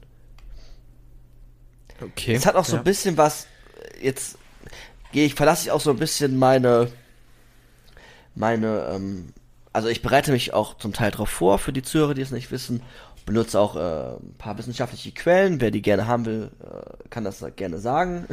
Also ich habe den Traktatus zum Beispiel ein bisschen gelesen und ein paar philosophische Bücher, aber ich würde auch einfach jetzt, würde ich das ein bisschen verlassen und selber ins Philosophieren gehen und sagen, dass, und das vielleicht auch als kleine Gefahr, ich habe manchmal das Gefühl, wenn alles im Gebrauch ist bei ihnen und wir uns über die sozialen Regeln irgendwie verständigen müssen, aber wir haben nichts Exaktes, also dieser Exaktheitanspruch fehlt, dann wirkt es manchmal so, oder ist zumindest vielleicht eine Gefahr, dass der Gebrauch sehr stark auch am Individuum hängt und dadurch so etwas wie Relativismus sehr einfach geschehen kann, dass wir keine Werte mehr haben, auf die wir uns irgendwie einigen können. Alles ist für einen selber irgendwie wichtig. Wenn man Gebrauch immer, und das macht er ja auch, mit sozialem Miteinander verbindet, dass wir uns gemeinsam darauf einigen können, okay, geschenkt, aber ich glaube, das kann daraus sehr schnell resultieren. Dass ja, wir wissen, der Begriff kann ja alles heißen, kommt drauf an, wie ich ihn verwende. So, Das Ja. wird ja auch gerne mal gesagt, auch in der Philosophie wird das gerne mal gesagt, irgendwie bei Moraltheorien, ja, das kommt darauf an, wie das Individuum, das, wir können uns ja nicht darauf einigen, es gibt ja nichts Ob Objektives. So. Und ja, das ist halt, genau. das ist halt eine Gefahr, finde ich. Das, das ist eine Gefahr, wenn man einen zu starken Relativismus äh, Genau, es ist halt dann, ähm, dann im Prinzip der Diskurs so. Oder, oder der wird ja dann eigentlich umso wichtiger, ne? Wenn es, wenn es Ja. objektiv wäre, oder wenn auch Wittgenstein davon ausgegangen wäre, dass, ähm, dass Sprache halt irgendwie ganz, dann ganz objektiv ist, dann müssten wir ja eigentlich gar nicht mehr so viel miteinander reden. Ähm, weil dann, dann tauschen wir ein, ja, genau. dann tauschen wir ein, zwei Sätze und dann wissen wir beide, woran wir sind und äh, können unsere Wege gehen. Aber so, weil Wittgenstein das ja dann auch jetzt, so wie ich das jetzt verstanden habe, in, in seinem zweiten Buch ähm, gesagt hat, dass es halt eben nicht so präzise ist, muss man halt auch viel miteinander reden ne? Und auch im Austausch bleiben, um, um sich halt immer wieder abzugleichen gegenseitig. Ja, klingt so ein bisschen nach Diskurs, das stimmt schon. Genau, und dass auch nicht, wenn Sachen nicht in der Welt wiederzufinden sind und auf logischen Prinzipien beruhen nach ihnen, dass sie dann einfach irgendwas Mystisches sind, irgendwas Sinnloses, über das wir nicht sprechen können. Das ist halt auch etwas, wo bleiben wir denn dann mit der Moral oder mit der Sozialontologie, was ich gerade erklärt habe. So. Darüber wollen wir doch trotzdem etwas sagen. Und die Mechanismen sind uns ja auch irgendwie total allgegenwärtig. Ja. Wobei Sozialontologie auch zu seinem Zeitpunkt noch gar kein Begriff war. Der ist recht neu. Okay, ja, aber ist das, also kann man da in dieser, wir haben ja vor, ganz am Anfang diesen Begriff der Mystik aufgemacht Ja. und da haben da ja relativ viel auch reingeschmissen, ne? Ähm, und, und, und er hat ja gesagt, das ist halt alles nicht überprüfbar, deswegen sind das, sind das sinnlose Sätze und da muss man sich da gar nicht mit beschäftigen. Aber kann man das alles, also jetzt auch aus heutigem Standpunkt noch alles ähm, unter Mystik fassen? Also Moral ist ja eigentlich keine, das ist ja eigentlich, also das ist ja so alltäglich für uns. Also auch, also auch wirklich tatsächlich, wenn du irgendwie in den Supermarkt gehst oder sowas. Das ist ja, also, und, und da musst du dich irgendwie entscheiden, ja, kaufe ich jetzt irgendwie billiges Fleisch oder kaufe ich mir doch ein Bioprodukt? Und dann ist man ja die ganze Zeit mit irgendwelchen moralischen Fragen konfrontiert, die ja dann schon, das hat ja schon fast irgendwie was, was Empirisches. Genau. Ähm, Also ich habe das so verstanden, dass wir nicht sagen können, nach welcher Moral wir zu handeln haben. Wie, wie nochmal? Und das, das finden wir nicht in der Welt und deswegen ist es sinnlos, darüber wissenschaftlich Hallo? zu arbeiten. Das heißt nicht, dass wir uns damit gar nicht beschäftigen, aber wir werden da keinen Exakt Exaktheitsanspruch generieren können. Äh, warte, du, ich muss noch mal einen Schnitt machen, ich habe dich gerade nicht verstanden. Warte. Oh je. 1, 26. Du hattest ganz am Anfang irgend, irgend, irgendwas gesagt gerade eben? Ja, ich fange einfach nochmal mit Ja. Moral an. Ja. Ich habe das so verstanden mit der Moral, dass für Wittgenstein es relevant ist, dass wir nicht sagen können, welche Moral jetzt irgendwie richtig ist. Wir haben keine exakte Moral. Wir können nicht in die Welt schauen und die exakte Moral finden. Und weil wir das nicht können, auf empirischen Tatsachen beruhend, ist es ein sinnloser Satz. Das heißt nicht, dass der Mensch da nicht drüber nachdenken kann, aber ich würde sagen, es ist nicht Teil mehr dann der Wissenschaft. Aber er sagt ja auch, dass Sprache generell, ähm, dass das, dass das generell schwierig ist, ein, ein schwieriges, ein heißes Eisen, so, weil wir uns ja generell nie sicher sein können, was der andere eigentlich überhaupt damit meint, so. Ja. Ja, ich habe auch gerade überlegt. Also, Ja. da, da, also da, Aber das ist jetzt, Ja. genau, man muss jetzt immer drauf achten, von welchem Wittgenstein man redet, ne? Ich habe gerade von Wittgenstein 1 geredet, Abbildtheorie. ja, genau. Aber ich meine jetzt Wittgenstein 2, so, ich bin jetzt, Ja, genau, deswegen, das wird das jetzt. der quasi alles genau. wieder relativiert, was er vorher gesagt hat. Ja, genau. Ähm, was Ja. ich dann halt auch interessant finde, weil da wäre ich tatsächlich, würde ich mich auch, ähm, also klar, wenn das so ganz einfache Sätze sind, ähm, dann klar kannst du sagen, es regnet oder es regnet äh, nicht und dann ist das halt ähm, äh, äh, äh, es, genau, dann ist es halt ein, logischer Satz oder halt ke- kein logischer Satz, es ist wahr oder es ist falsch. Ähm, da kann sich ja jeder drauf einigen, aber sobald die Sätze ja komplizierter werden und sobald man wirklich über irgendwas Kompliziertes miteinander diskutiert, was ja auch dann viel abstrakter ist. Wenn du über Politik redest, ist das viel abstrakter, als wenn du einfach nur fragst, ob es gerade regnet oder nicht regnet. Ja. Ähm, dann werden ja Worte auch tatsächlich schwammig. Und dann ist es halt eben alles nicht mehr so ganz überprüfbar. Was meint der überhaupt damit? Mhm. Mein Gegenüber gerade. Ja. Ist auf, auf jeden Fall so. Jetzt kann man vielleicht noch zum Abschluss anbringen, dass trotzdem, wie zu Beginn auch erwähnt, mit Wittgenstein so ein gewisser linguistischer Turn stattgefunden hat. Und da hat sich dann die analytische Philosophie gebildet, die empirische Datensätze komplett formalisiert. Und die hat bis zum kurzen oder jetzt auch immer noch in Teilen einfach super große Relevanz gehabt in der Philosophie. Also das ist immer noch Thema gewesen. Und ähm, die haben dann ganz kompliziert äh, sowas wie Phänomenologie und sowas, Edmund Husserl und, und was da alles zugehört, ähm, Frege, die Welt komplett logisch äh, versuchen, die, die zu, zu analysieren, um Theorien möglichst objektiv Exaktheitsansprüche gerecht zu werden. Also, Also- haben, haben das aufgeteilt mit diesen ähm, sinnlosen und sinnvollen Sätzen dann zum Beispiel. Ja, ich habe mich damit auch schon beschäftigt, aber jetzt gerade nicht mehr alles so im Kopf, aber so sie ich glaube, bei denen gibt es zumindest sehr sehr sehr sehr viele sinnvolle Sätze, weil sie einfach den Anspruch haben, alles durch die Logik zu erklären. Ähm, kann man sich auf jeden Fall mal mit beschäftigen. Das ist die analytische Philosophie, Ja. die die ja da diesen Anspruch hat, Theorien wirklich ähm, und empirische Datensätze und von mir aus auch Sozialontologie, was dazugehört, ähm, zu sagen, nee, das beruht auf logischen Prinzipien und doch, die könnten wir darstellen. Wie auch immer. Die arbeiten dann wahrscheinlich mit Existenzquantoren und alle möglichen Gedöns, was sie irgendwie in der Logik finden. Und ähm, versuchen das dann ja, zu, zu rekonstruieren. Also, ja. Da kann man auch sowas wie Ja, ähm, so Davidson würde ich Das- das vielleicht zum Beispiel zuschreiben, der ist ein, ist ein Philosoph. Oder auch an der Universität Bremen, der hat auch in, in, in Frankfurt gelehrt.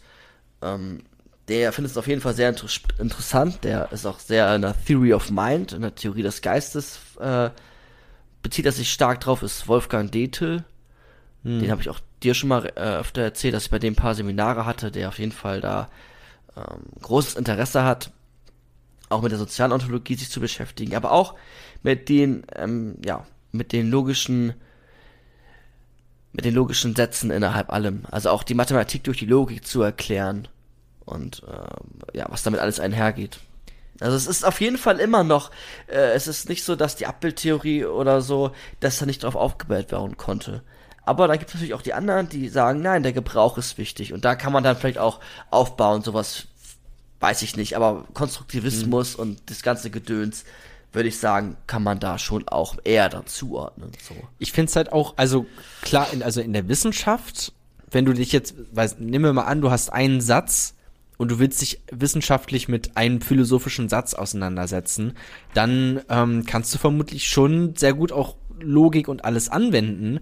Aber wenn man jetzt mal ins Alltägliche geht und wirklich einfach nur miteinander redet, da kannst du nicht ähm, da musst du das wirklich ausdiskutieren miteinander. Und dann äh, entstehen halt diese ähm, Ungleichheiten, weil man halt so unterschiedliche Bedeutungen von einem und denselben Begriff hat.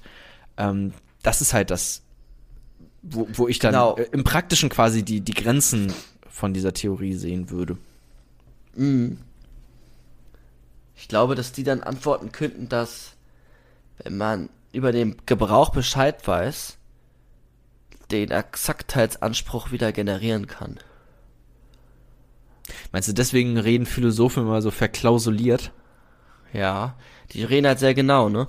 Also, zu versuchen, so exakt wie möglich zu sprechen, ja. Aber wenn ich weiß, dass bla bla bla Haus heißt, so, dann kann ich da, das kann ich dann auch, und dieser Satz kann dann wahr oder falsch sein, so wie es auch Wittgenstein immer sagt, dann ist das überprüfbar.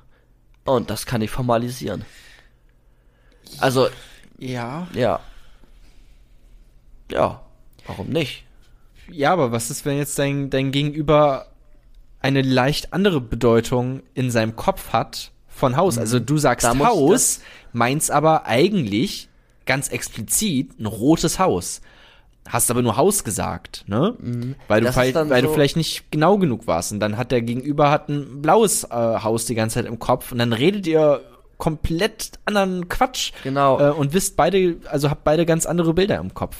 Ja, deswegen ist diese Ethnographie und sowas so wichtig, dass du dann zur Zeit, also zur gleichen Zeit, am gleichen Ort, das wieder rufen kannst. Also, dass du es immer wieder überprüfen kannst. Und wenn das erste Mal richtig ist und das zweite Mal und beim dritten Mal falsch, okay, dann ist dir ein Fehler unterlaufen. Aber dann ist es fa falsch. So, es hat aber trotzdem einen Wahrheitswert. Aber wenn es dann wahr ist, dann ist es wahr. Und dann ist es so lange wahr, bis äh, du doch wieder gemerkt hast, es ist ein Fehler au- aufgetreten. Aber um das ein bisschen zu verstär äh, ver äh, zu bestärken, weil ich mich da auch schon zuschreiben würde, tatsächlich, ähm, nehme ich jetzt mal an, dass wir uns in den letzten anderthalb Stunden ganz gut verstanden haben. Ähm, ja, mehr oder weniger. Und wenn ich, und wenn ich sag, ich habe vor mir eine Tasse stehen, dann weißt du vielleicht nicht genau, wie die Tasse aussieht.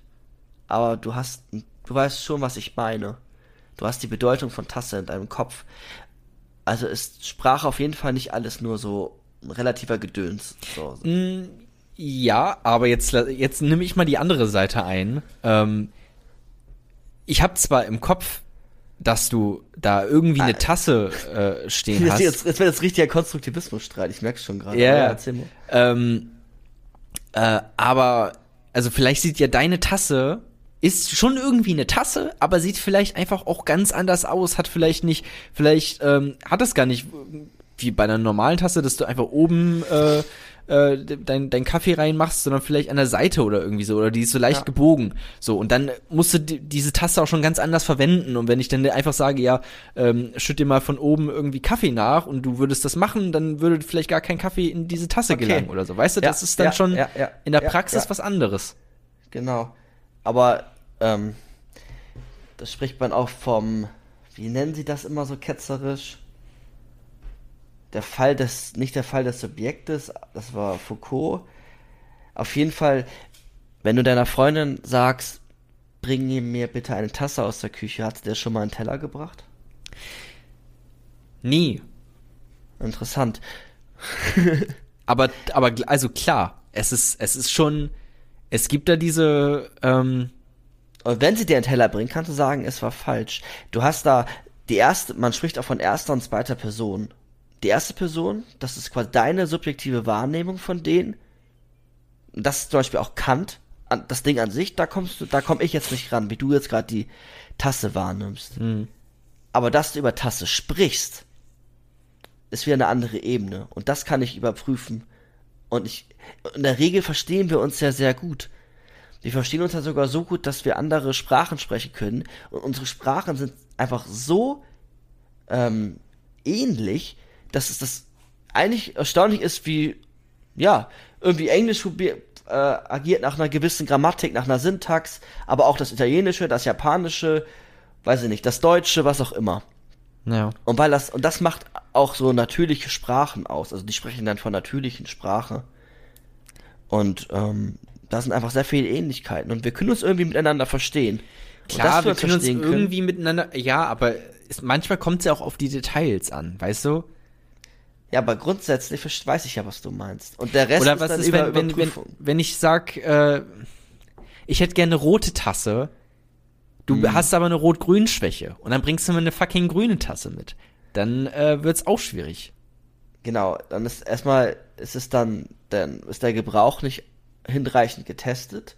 Zum einen ist es dann auch ein, ist es ein, Pot- ein Fehler der Wahrnehmung und nicht der Sprache. Ja, oder eine, Und einfach eine kann ich- andere, muss ja nicht mal ein Fehler sein. Ja, Ist aber dann kann ich ja eine andere sagen, dass, Wahrnehmung. dann sage ich, dann sage ich, ja, das, du weißt ja, du hast eine Rot-Grün-Schwäche, das war jetzt gerade eine rote Tasse, bring mir bitte eine grüne. Okay, aber okay, anders, anderes Beispiel. Ähm, ich gehe zum äh, zur zur Pizzeria und äh, sag dem Typen, äh, ich hätte gern eine schön würzige oder, oder eine, ich hätte gerne eine, eine scharfe Pizza. Genau, Weißt du, vergisst das- aber nicht die erste und zweite Person. Du bleibst subjektive Wahrnehmung geschenkt. Kannst du haben. Die, man spricht auch in der Philosophie von Qualia. Das hatten wir auch schon mal. Hm. Das Qualit qualitative Bewusstsein, dass er nicht weiß, was für dich scharf ist und du nicht für ihn. Aber dass er dir eine scharfe Pizza und keine süße macht, davon kannst du ausgehen. Ob es jetzt für dich scharf ist oder weniger scharf oder so, okay. Das ist der, gebe ich dir. Ja. Aber er wird dir keine saure Pizza machen. Er wird Okay. dir keine Gummipizza machen. Klar, so, also so weit gehe ich auch mit, aber ich meine nur, ähm, Aber radikale Konstruktivisten zum Beispiel nicht. Also Heinz von Förster, alles ist Konstruktion. Hm, Ich glaube, der würde da nicht mitgehen. Aber ja. Ja, aber, aber da sieht man dann trotzdem auch ähm, die Grenzen davon, wie die ich jetzt gerade nochmal betonen möchte. Ähm, Genau. dass du ja. halt, was, was ist schon scharf? So, Äh, ist das jetzt, was vielleicht für, ähm, für mich scharf ist, ist für den vielleicht mild, so, weißt du? Ja. Oder auch zum Beispiel, ich sag zu dir, mir ist kalt. So, dann kann es einmal bedeuten, ich möchte dir mitteilen, einfach nur, mir ist kalt. Ich möchte dir mitteilen durch den Satz, mir ist kalt, mach bitte das Fenster zu. Hm. Ähm, das können verschiedene Ebenen, kann einfach auch dieser Satz dann wieder beinhalten. Weil du willst da einfach dann- nur die, deine Gefühle irgendwie mitteilen, ja. Ja, genau. Oder was wir auch vorhin hatten mit dieser äh, Sprachontologie, dass Sprache Wörtlichkeit schafft, dass Sprache Ängste schafft und dass wir durch Therapien dann versuchen, durch Gespräche, durch Erzählungen ganz tief in das Bewusstsein oder Unterbewusstsein oder wo auch immer hineinzukommen, um, ja, um das, um das versuchen zu klären. Also Sprache ist wichtig und der Gebrauch der Sprache ist, glaube ich, auch wichtig. Aber ja, das, die Abbildtheorie ist nicht, äh, ist nicht tot. Und ja, die analytische Philosophie beschäftigt sich auf jeden Fall auch damit. Die sehen sicherlich nicht, die sehen das sicherlich alles auch wieder ganz anders und ich bin jetzt wahrscheinlich auch nicht adäquat mit allen Begriffen gerade umgegangen, aber vielleicht so grundsätzlich kann man das schon so sagen, dass es noch probiert wird, empirische Sätze zu formalisieren, dass die Logik und die Sprache einfach super, super zentral ist. Und das auch, ja, auch immer noch in der Philosophie ganz viel. Weniger geworden mit Sprache. Gefühlt ist alles gesagt, aber ja. Okay.